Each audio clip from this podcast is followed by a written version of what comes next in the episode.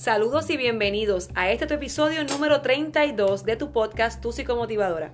Soy tu anfitriona Jennifer Figueroa, psicóloga especialista en motivación y adicta en recuperación. Y hoy el tema es ser conciencia para crear relaciones flexibles. Y hoy estoy bien contenta porque me acompaña, hoy, hoy sí que esto está poderoso. Me acompañan Jessica Talavera y me acompaña Egmarí Nieves. Las dos son psicólogas clínicas cada una especialista en, eh, Jessica Talavera se especializa más en relaciones flexibles y Ekmari se especializa más en lo que es el ser conciencia y estar presente, ¿verdad?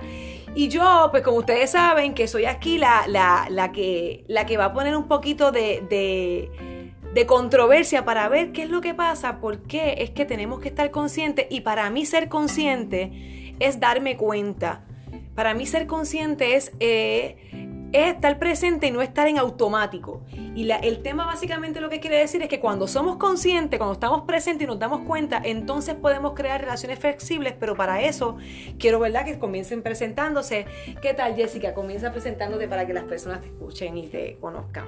Sí, pues, este, pues ya dijiste mi nombre, eh, yo llevo varios años, 15 años ya trabajando como, como psicóloga y el concepto de relaciones flexibles, porque es algo que he venido trabajando en práctica privada en los últimos siete años, donde eh, me di cuenta que los clientes me pedían mucho eh, cómo intimar. O sea, había, había, mucha duda de cómo intimar. Y esto es algo que no fue algo que yo dije cuando empecé a ser psicóloga, voy a hablar de relaciones flexibles, sino que la experiencia y los conflictos que me traían los clientes fue los que me fue llevando por este camino y seguir aprendiendo un poquito más allá sobre cómo intimar, porque parte de las dificultades era me cuesta intimar con mi pareja, me cuesta intimar con otras personas, dejar saber, por ejemplo, mis necesidades emocionales, quién yo soy, si ni siquiera yo mismo sé quién yo soy.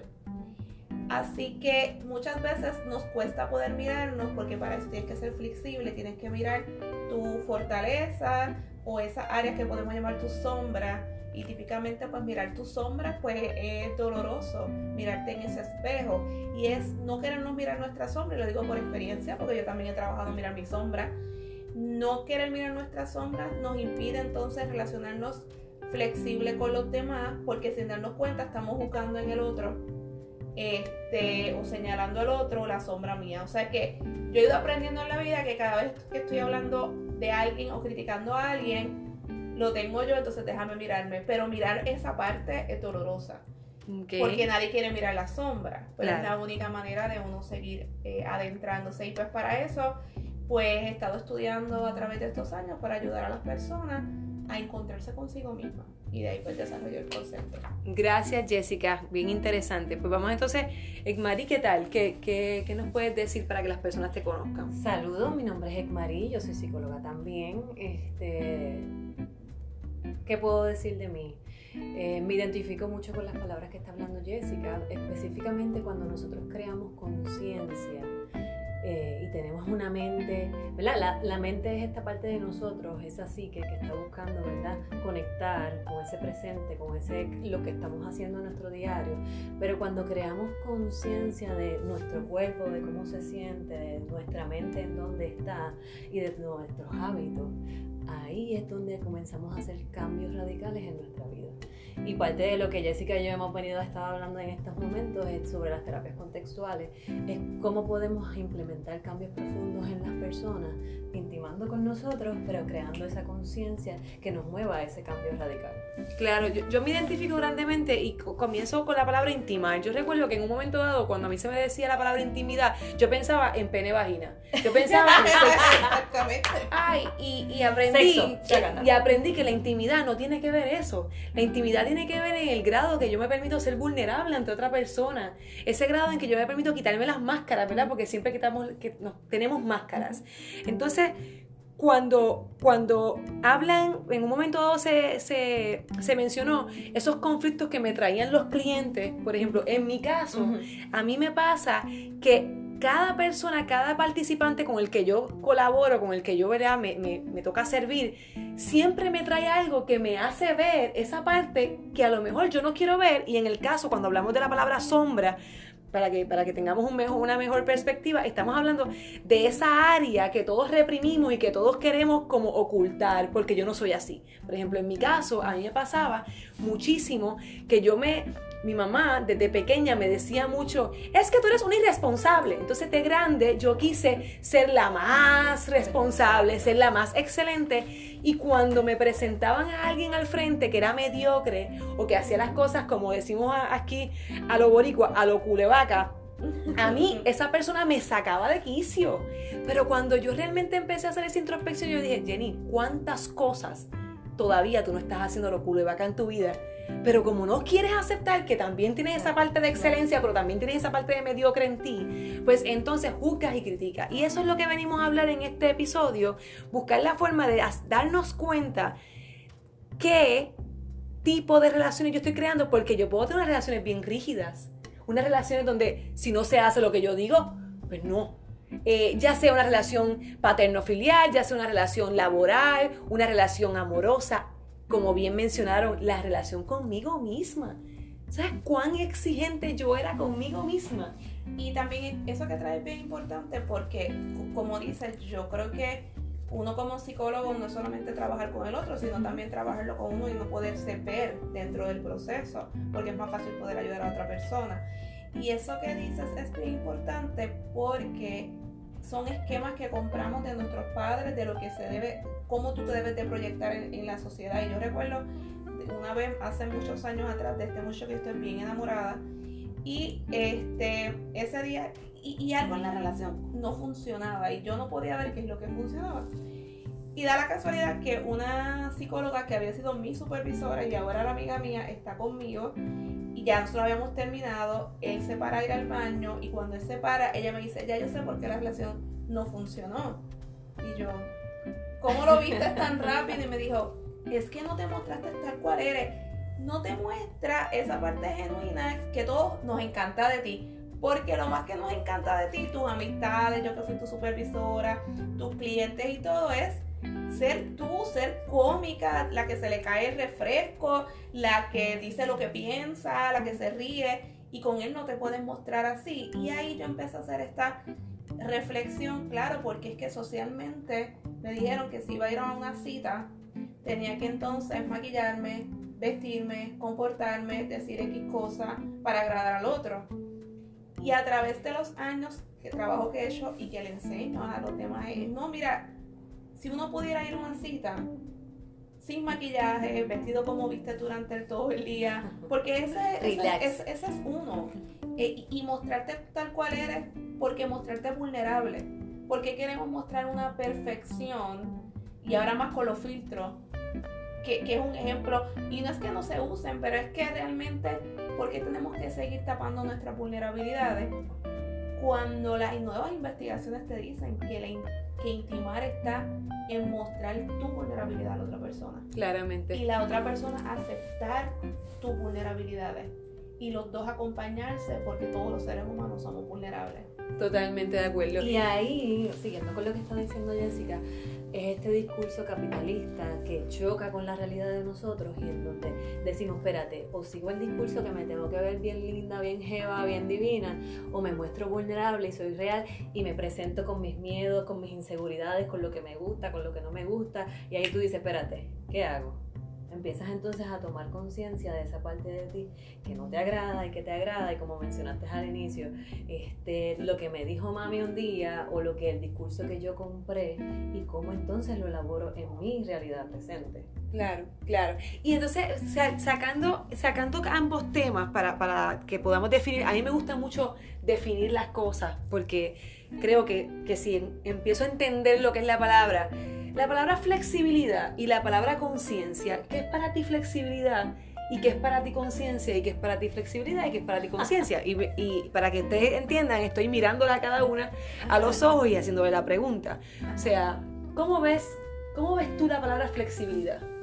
Sí, para mí flexibilidad es esta parte en la cual tú te permites eh, aventurar en diferente, aventurarte en diferentes contextos los cuales nunca has tenido experiencia. Contexto me refiero eh, compartir con todo tipo de personas de cualquier clase social, cualquier cultura, este, y adentrarte en diferentes eh, grupos. A pesar de que sea un grupo, tú puedas permitirte experimentar, porque no, no se puede ser flexible lo que no se experimenta. Permitir eh, conocer diferentes culturas, permitir salir a diferentes lugares. Es verdad que a, a lo mejor a mí me guste quizás ir a X restaurante, pero ¿qué tal si me permito experimentar e ir a un chinchorro y ver lo que es? Si alguien toma vino, pues, pues prueba la cerveza. flexibilidad aquí se refiere en probar la mayor cantidad de contextos que tú puedas. Y cuando tú te permites ese fluir, entonces dejamos de juzgar a los demás. Hay un ejercicio que yo le hago a los estudiantes míos de psicología, es que si tú eres de clase baja o de clase alta, los, los envío a que vayan a, esos otros lugares donde ellos nunca no, participan en esos otros contextos y que vean sus reacciones. Todas esas reacciones significa que estás siendo inflexible porque te estás dejando llevar de unos esquemas que son los que aprendiste. Pero adéntrate en esa comunidad, conócela o conoces a otra persona y lo mismo va a las relaciones de amistades y a las relaciones de pareja. No podemos llegar a las conclusiones sino sin todavía haber pasado y conocer a esa persona y para mí eso entonces es flexibilidad. Qué bonito, me gustó mucho. Es, para mí eso es un boom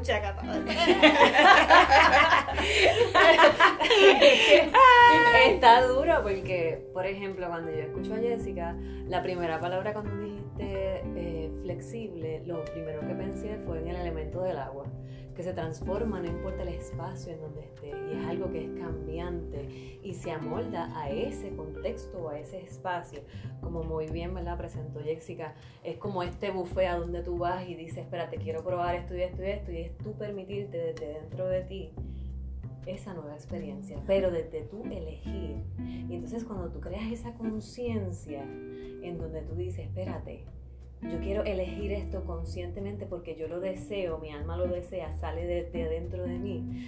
Ahí entonces que ¿verdad? ocurre esta parte de, crear esa conexión contigo, con tu cuerpo, con la mente y con lo que estás haciendo y con el propósito de tu vida. Y Jessica sabe que estoy bien jugueada con esto, vivir en la vida de tus sueños. Qué bonito, qué bonito. Sí, sí, yo, yo, yo pienso, yo soy muy así, yo recuerdo el día que yo en agosto es que yo decidí lanzar el podcast, ¿verdad? Y yo me acuerdo que yo estaba en Isla Verde, en el apartamento, eh, ¿verdad? De, mi pareja en, ese momento. Y yo tenía una inquietud, había algo que me, que me hacía sentir inquieta y ya el podcast, eso había sido finales de julio, ya el podcast tenía una fecha de salir en agosto. Eh, ¿Verdad? La fecha la tenía para mí misma. Me había propuesto eso. Entonces yo sentía esa inquietud, esa inquietud y él estaba escuchando un podcast americano de esta señora que ella estaba en recuperación por alcoholismo. Y lo escucho a distancia y escucho alcohólica en recuperación. Y yo, algo resonó dentro de mí, me senté en el piso y dije, ¿por qué estás tan nerviosa? Y algo me dijo, porque quieres en el podcast mostrar una cara que realmente no es. Y otra cosa venía y me decía, Tú eres adicta en recuperación, tú lo sabes. Dilo, lánzate. Y algo me decía, ¿cómo vas a decir eso? ¿Cómo lo vas a decir? Pero es que, es que eso no se aplica. Y otra cosa me decía, libérate, inténtalo. Crea el, es como, como ese script. Ustedes escuchan mi podcast y siempre está eso. Era como ese, era para hacer el trailer, me acuerdo. Y, y entonces yo cogí el, el teléfono y abrí y ta, ta, ta, ta, ta, adicta en recuperación. Y aquello fue como una liberación, fue como un exorcismo. y, no, y no es que yo tenga que grabármelo, lo traigo porque el yo hacerme consciente, cuando yo digo aceptación de esa realidad es porque es, desde la liberación, no desde la resignación. Ay, sí, soy esto y ya. No, no, no, no, no. Llega el momento que ya lo voy a quitar y no lo voy a mencionar más. Pero en ese momento era importante que yo lo mencionara porque era la forma de yo aceptar un contexto nuevo, lánzate. Muéstrate profesional y también humana e imperfecta. Y eso ha sido para mí un momento totalmente liberador y trascendental porque yo pude ser flexible conmigo y hacerme consciente de cuáles eran mis partes oscuras. Yo tengo una mente adictiva, a mí todo lo que me dé gratificación me juqueo. O sea, yo tengo que tener cuenta. Dopamina, dopamina, dopamina. Exactamente. Así que, ¿verdad? Lo, lo, que ustedes me han escuchado en otros episodios, de dopamina es un neurotransmisor que está asociado al placer y que se va liberando dependiendo de, esas experiencias que tengamos que, que, pensemos que son gratificantes. Así que yo sí soy una persona que me puedo volver obsesiva compulsiva con una persona, con una cosa, con un lugar, con, con un sabor, con un pensamiento. Entonces yo quería mostrarme humana, no meramente, ay sí, la psicóloga, pues ella sabe todo y no, no, no, no, no, ¿qué va? todo yo lo trabajo desde, primero lo trasciendo, primero lo trabajo, me hago consciente, soy flexible conmigo, experimento otro escenario para poder entonces. ¿Y qué pudiésemos comenzar a trabajar entonces? ¿Cómo yo puedo ser, hacerme consciente para empezar a crear esas relaciones? ¿Qué hay que hacer? ¿Qué, qué, qué hay que hacer una persona? Algo que dijo Jessica bien importante es mostrarse vulnerable. Suena fácil, pero no es tan fácil. El día que Jessica me tiró ese reto, me desmayé, me levanté, me desmayé, me levanté. Porque fue en esa misma ¿verdad? línea que tú vas, esta parte de confrontar las partes de, de mí misma que no me gustan como terapeuta, como persona, como familiar, como amiga, en todos los contextos o todos los escenarios en los que uno está relacionado. Y cuando me mostré por primera vez vulnerable con Jessica, después con mis amistades, después con mis familiares, fue bien doloroso porque cuando Jessica me vio llorando, que conectamos a través de ese dolor, la conexión cambió entre nosotras. Después de ese día, algo, yo sentí que mi alma se conectó con ella, ¿verdad? No puedo hablar por ti, Jessica, pero también yo lo sentí como que fue recíproco. Y así también me ha pasado con los pacientes, con los estudiantes, y tú sientes una conexión completamente diferente porque va en la parte de liberación, pero también te une en esa conexión. Por eso esta parte cuando Jessica habla de relaciones flexibles, es que es una conexión y es flexible porque es a través de, la experiencia, es a través de la vivencia, es lo que la, la energía que tú traes este, y cómo se crea esa conexión. Y ahí se desarrolla esa conciencia. Perfecto, pues claro, claro. O sea que un primer paso sería permitirnos ser conscientes para poder nosotros ser permitirnos ser vulnerables, perdóname. O sea que para nosotros poder ser conscientes y crear relaciones flexibles, uno primer, un primer dato es permitirnos ser vulnerables, aceptar esas partes de nosotros, débiles o fuertes. Y yo creo que eso que dice Maris es importante porque todos, ¿verdad? Eh, todos los seres humanos, incluyéndome a mí misma, tenemos una historia, que no puede ser una historia, porque la gente piensa en la, historia grande, del día que me divorcié, el día que choqué el carro, no. Todos tenemos una historia bien guardada de algo que nos sentimos bien vulnerables o avergonzados y no nos atrevemos a decirlo a nadie por miedo a ser juzgados, ¿verdad? Y, eso a, todos nos pasa. Mi experiencia, como dice Mari, porque es lo que yo eh, trabajo como persona, como psicóloga, este, como educadora, pues educo este, en el campo de la psicología, es que lo, que, que lo dejen saber, porque mi experiencia fue que en el momento que lo dije por primera vez, esa experiencia en mi vida que nunca le había dicho a nadie, de la cual me sentía avergonzada, es como bien liberador. Pero para hacer eso, la otra persona te tiene que eh, reforzar y dejarte saber que tú estás ahí. Y lamentablemente ese es un trabajo que todavía tenemos que seguir haciendo y concientizando y me encanta esta, poderlo eh, eh, transmitir a través de este podcast porque culturalmente se castiga la vulnerabilidad y por eso la gente no se muestra vulnerable. Y cuando nuestra pareja o nuestros padres o alguien nos muestra la vulnerabilidad, típicamente o la ignoramos o la castigamos o hacemos de ella este, y la aprovechamos y la utilizamos a nuestro favor. Ah, eso no es nada. Ah, eso se te va a quitar, eso va a pasar. No, y, y, y, como bien dice ella, a mí me ha pasado eso muchas veces en el ámbito profesional, donde a lo mejor yo puedo ser vulnerable, puedo decir, mira, este, yo soy súper esta es mi fortaleza, pero chica, en acento yo soy fatal. Y luego hay una reunión donde hay siete personas y yo tengo un error. Sí, pero tú misma dijiste que tú eras fatal en los acentos. ¿Cómo saco ¿Entiendes? ¿Cómo saco una información donde yo me permití ser vulnerable y la utilizo para hacerte daño, para ridiculizarte? ¿Verdad? eso es lo que me viene a la mente. Eso es lo que me viene a la mente cuando tú lo mencionaste. y eso es lo que pasa y pasa en relaciones de pareja. Pasa con tu jefe o tu jefa, tu supervisor.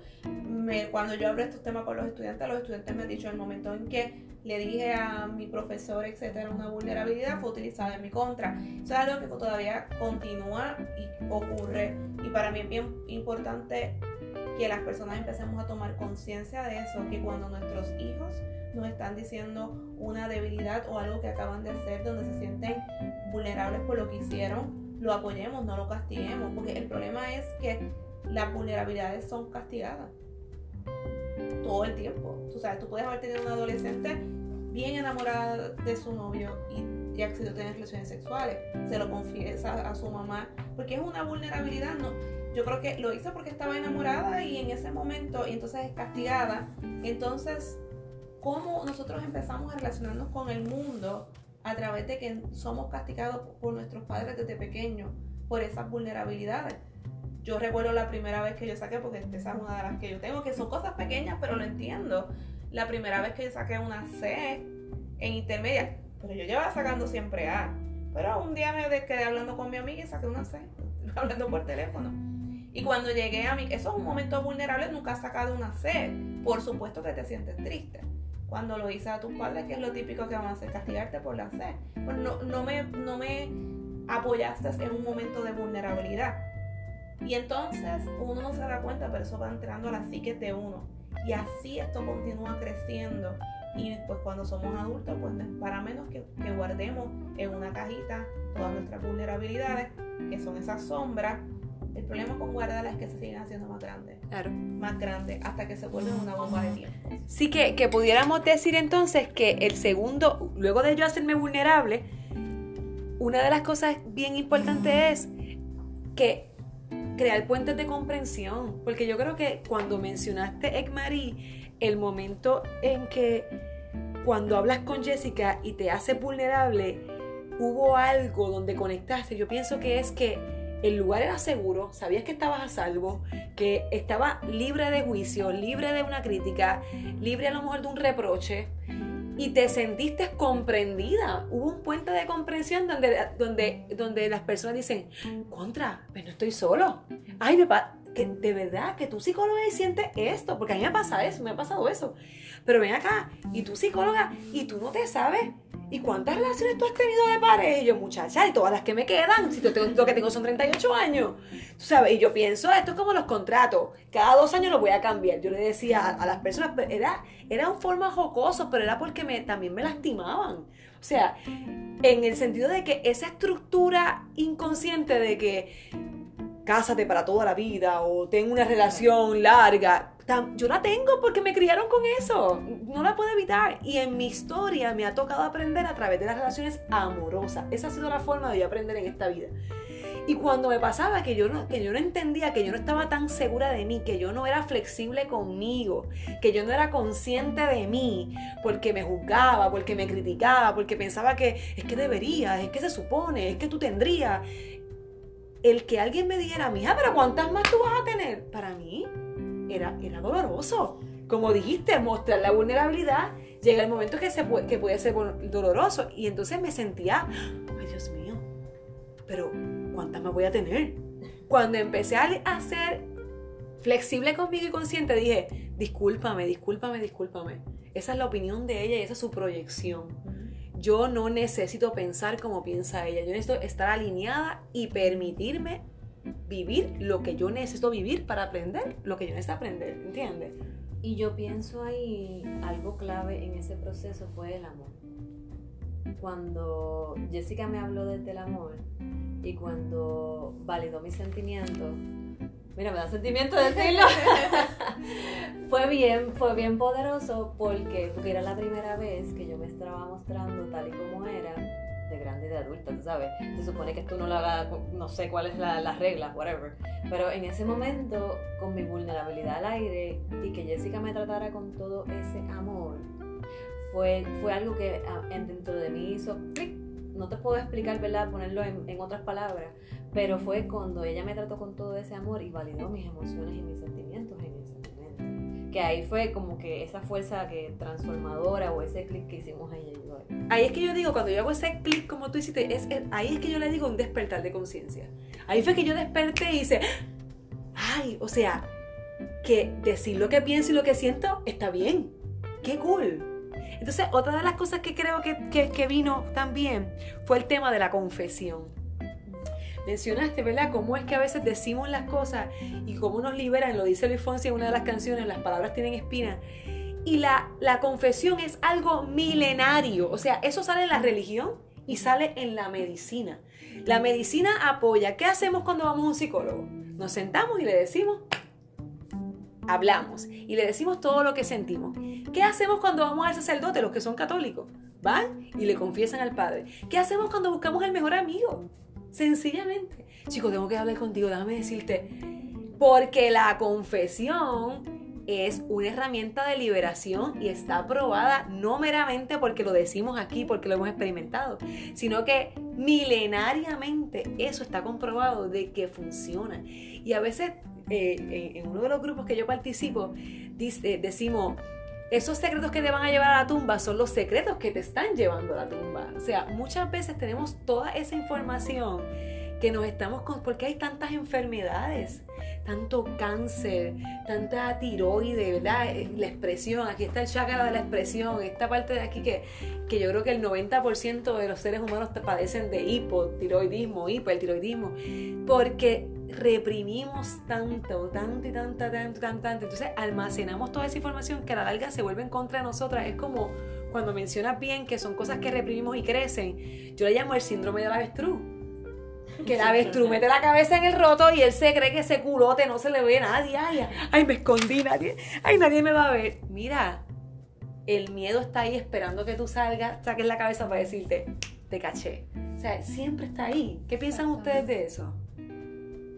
Yo creo que añadiendo algo que dijiste, esta parte de, de, uno mostrarse vulnerable y presentarse tal y como uno es, eh, y atado a esta parte de la confesión y, y, este proceso de liberación, en ese momento cuando tú no hablas, tu cuerpo se, se, se, enferma. Y esto es algo que cuando yo se lo explico a los pacientes, ahí es que crean esa conciencia, porque ¿cuántos años llevas sin hablar este tema doloroso?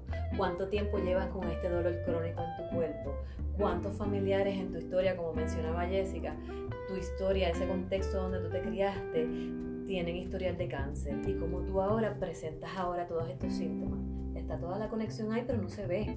Entonces cuando tú se lo traes al paciente o tú ¿verdad? Lo, lo, evalúas contigo mismo y entiendes que, espérate, es que cuando yo no hablo se enferma mi cuerpo y mi cuerpo se va a liberar de cualquier forma. Entonces esa liberación que ocurre pasa del cuerpo a enfermarse. Totalmente de acuerdo. Bueno, yo creo que ahí sería exacto, literal, es como cuando te comes una comida, hace una malas digestión, que literal no es hasta que la vomitas que ya te puedes liberar. Lo mismo pasa con las situaciones y ya se ha encontrado, ¿verdad? En la ciencia misma, cómo sigue, mientras más aguantas información, sigues eh, aumentando la producción de cortisol. Y es por el aumento del cortisol es que vienen todas las condiciones este, autoinmune y todo lo que estamos viendo, porque es que el cuerpo no aguanta y eso le añade los, el estresores diarios, no manejamos al no querer ver nuestras vulnerabilidades, no puedes manejar tu día a día. Si tú no puedes manejar tu día a día porque no has manejado unos procesos internos, porque no te vas a atrever a, mostrarte tal cual eres para resolver, porque eso se traduce a resolver unos asuntos en el día a día. Pues eso sigue a tu cuerpo liberando todo ese cortisol y como yo digo, el cuerpo, finalmente el cuerpo habla. ¿Sabes qué? Quería aportar que el cortisol, para los que nos están escuchando, es esa hormona que, del estrés, ¿ok? El cuerpo produce esa hormona y esa hormona es la que nos hace saber que estamos en este... El estrés es bueno cuando es un estrés este, de productivo, este estrés ya que se vuelve patológico, que se vuelve ya este, paralizante.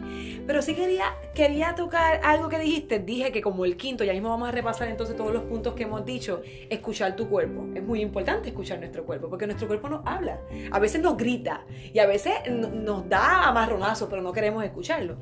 Pero antes de eso, quería decir que cuando hablamos de confesión, que no se malinterpreta ir por la vida quejándose por ahí, ay Dios mío, y el lamento borincano, no, no, no, no, no. La confesión, cuando uno expresa para, para sanar, porque quiere hacer algo, porque está dispuesto a trabajar con la situación, porque por ejemplo, a mí me ha pasado que yo he aprendido a filtrar las personas. Yo soy psicóloga y me pagan por escuchar y todo ese repertorio que, que dice, pero hay momentos en que yo no estoy dispuesta, aunque me pagues, a escuchar a una persona porque yo no soy el zafacón de nadie para que me vomite toda su negatividad. Hay momentos en que yo les digo a la persona del saque, hola, ¿cómo estás? Jennifer, tengo que hablar contigo. te pregunto, ¿quieres solamente que te escuche o tú quieres cambiar tu situación? Ay, no, pero, pero, ok, porque si tú lo que quieres es que te escuche, ahora mismo no voy a poder. Dependiendo de la persona que sea, ¿verdad? Porque hay personas que tú sabes que quieren vivir quejándose. No quieren hacer nada, lo que quieren es vivir quejándose, quejándose. Cuando hablamos aquí de confesión, ojo, que se escuche desde el sentido donde queremos realmente trabajar y afrontar esa situación. Porque ir por la vida quejándote y quejándote y quejándote no es la solución, ¿ok? Que, que no se vaya a, La palabra de moda ahora, el tóxico, la tóxica, XZ tóxico, y ahí hay que tener cuidado porque si usted está en un ambiente que es tóxico, entre comillas, que le hace daño a usted, pues usted tiene que ¿verdad? tomar la decisión de removerse de ese espacio y reflejarle a esa persona, espérate, le viras para atrás la tortilla, como yo digo. Eh, gracias por esta información, pero mi tiempo también es bien valioso. Totalmente. Establecer esos límites claros de que hasta dónde llega mi cuerpo y hasta dónde me permito entrar en esa conexión con esta persona, que puede ser tóxica, o se remueve la persona o me remuevo yo. No tengo la obligación de por qué quedarme si tu cuerpo te está enviando todas las señales de que la ansiedad, el dolor de cabeza, la incomodidad en el pecho, espérate, que hay algo pasando. Totalmente, totalmente. Entonces, que si vamos a repasar entonces, ya he apuntado siete puntos, vamos a ver si los repasamos, chicas. Mira, el primer punto para poder, repasando, queremos hacernos conscientes para poder crear relaciones flexibles. Y dijimos que la palabra flexibilidad viene de permitirnos a nosotros experimentar en diferentes contextos, exponernos a diferentes experiencias estar abiertos, ¿verdad? Y hablamos de que conciencia es conectar con eso que estoy experimentando tanto a nivel interno y ver cómo reacciono, darnos cuenta. Así que si yo quiero crear relaciones flexibles, tengo que hacerme consciente. Lo primero que tengo que hacerme consciente es de permitirme ser vulnerable, de permitirme ver mis partes oscuras y mis partes claras, mis fortalezas y mis debilidades, mis eh, bellezas y mis oscuridades, mi enfermedad y mi salud, porque todos tenemos la unipolaridad. O sea, somos personas polares, tenemos polaridades dentro de nosotros, ¿ok? El segundo es que dijimos que todos tenemos una historia y que es importante crear puentes de comprensión. Es tan, es tan bonito cuando podemos permitirnos ser vulnerables, expresamos lo que estamos sintiendo en un lugar seguro. Y ahí conecta con lo que diste el amor. Cuando somos comprendidos, cuando somos aceptados, más que ser juzgados o criticados. Es bien importante eso para poder permitirnos a nosotros ser flexibles y experimentar. Hablamos también en el punto 4 de la confesión, que es importante, ¿verdad? Trabajar, como bien dice eh, con esas historias dolorosas que a lo mejor tenemos, como bien dice Jessica, con esas cosas que a veces reprimimos. Trabajar con y que la confesión tenga un propósito desde la de sanación, ¿verdad? Y hablamos en el quinto lugar, escuchar nuestro cuerpo, que es bien importante porque nuestro cuerpo nos habla mostramos escenarios de que hay momentos donde siento que estoy con alguien y me siento incómodo y me, igual que cuando sé que estoy enamorado es que tengo este cosquillita escuchar nuestro cuerpo porque nuestro cuerpo no habla. En el 6 lo puse se habló de una forma indirecta pero lo voy a poner de forma directa de que me estoy alimentando y la alimentación no meramente es la comida que llevo a la boca. La alimentación es con qué nutro mis cinco sentidos qué escucho qué veo qué, qué, qué huelo qué hablo qué qué saboreo. O sea, es bien importante hacerme consciente de cómo estoy nutriéndome, ya sea a través de esos cinco sentidos. Y por último, establecer límites. Bien importante establecer límites. ¿Qué cosa? Primero, establecer mis propios límites. ¿Hasta dónde yo voy a llegar con este asunto? ¿Qué, qué yo me permito? Porque a veces el límite mío es, vamos a suponer, eh, yo quiero un hombre saludable. Y de pronto como no he trabajado mis carencias afectivas, me meto con el que fuma, bebe. Ay, yo que quería un hombre saludable. Ya transgrediste tus propios límites. Ya tú misma no incumpliste contigo, no cumpliste contigo. Entonces, ¿cómo va a venir otra persona a cumplir contigo? ¿Ustedes quieren aportar algo más sobre, sobre eso? Sí, yo creo que añadiendo ese punto que traes ahora, este tiene que ver, y algo que yo siempre digo, eh, aprender a amar desde la abundancia y no desde la carencia. Chacata de tres. Porque no, esa es la, realidad. Nos eh, conformamos por, porque tenemos una carencia de que no va a existir más nada. Nos conformamos con el trabajo, el lugar donde vivimos, las parejas pensando en una mente bien como limitada este, y ya de por sí entonces no vas a poder salir de donde estás. Yo creo que para eso es importante, ¿verdad? Uno trabaja en unos procesos internos, pero empezar a mirar que definitivamente cuando amas de la carencia, entonces no dejas saber tus necesidades. Cuando hablo de las necesidades, es aquello que tú te quieres permitir en la vida, porque tenemos esta vida, que tú te llevas de esta vida. Y yo creo que una de las cosas que más nos llevamos, por eso es que me enfoco mucho en las relaciones, lo más que nos vamos a llevar son, ¿qué es las relaciones? Lo que vivimos con la gente. Nosotras ahora mismo, aquí las tres juntas con un público que nos está escuchando, eso es lo que nos llevamos. No nos llevamos más nada, es ese crecimiento entre los seres humanos y, este, y eso ocurre con amistades, pareja, madre hija, y yo creo que hay que movernos a esa conciencia. Gracias, gracias. ¿Quieres aportar algo más, Marín? Esto está duro lo que acaba de decir Jessica. lo último que quiero decir es que partiendo de esta premisa de cuando miramos el mundo desde la abundancia y nos permitimos la experiencia del amor y amar a nuestras personas alrededor, las cosas van a empezar a cambiar, vas a empezar a actuar diferente, a ver a las personas diferentes, pero desde tus límites, desde lo que siente tu cuerpo y desde esa experiencia del amor. Claro, y, que se vea que, que el amor no es solamente como una relación de pareja. El amor no tiene que ser, porque a mí me han dicho, pero vea que tú hablas de relaciones y estás sola. Sí, Sí, porque no tengo que tener un hombre al lado o un amor al lado para yo poder amar y para yo poder experimentar una relación saludable. Que se saque esto de la, que se saque esto de la cajita. Tu primera relación es contigo mismo. Totalmente, totalmente. así que, totalmente. Y eso es lo que queremos. Queremos que hacernos conscientes para crear esas relaciones flexibles, no meramente con una pareja amorosa, sino eh, amplia el, el concepto. O sea, estamos hablando de tu relación con la naturaleza, tu relación con los animales, tu relación con los niños, con los extraños, con, con, el deambulante, tu relación, o sea, puede haber relaciones flexibles y amorosas y de conciencia con cualquier cosa, ¿ok? Tu relación con la comida, yo que hablo mucho de la comida, mi relación ahora con la comida es desde el amor. Antes mi relación con la comida era desde la autodestrucción, yo utilizaba la comida para autodestruirme, los atracones, esa ansiedad, yo me relacionaba con el mundo desde, desde el castigo, desde la falta de merecimiento, o sea, es qué conciencia yo tengo, qué intención yo tengo al momento de relacionarme con el mundo. ¿Y dónde las pueden conseguir ustedes, chicas magníficas? Vamos a ver. Este, bueno, a mí me pueden conseguir a través de mis redes como doctora.ecmarinieves o Mente Consciente 360. Gracias, Ecmari.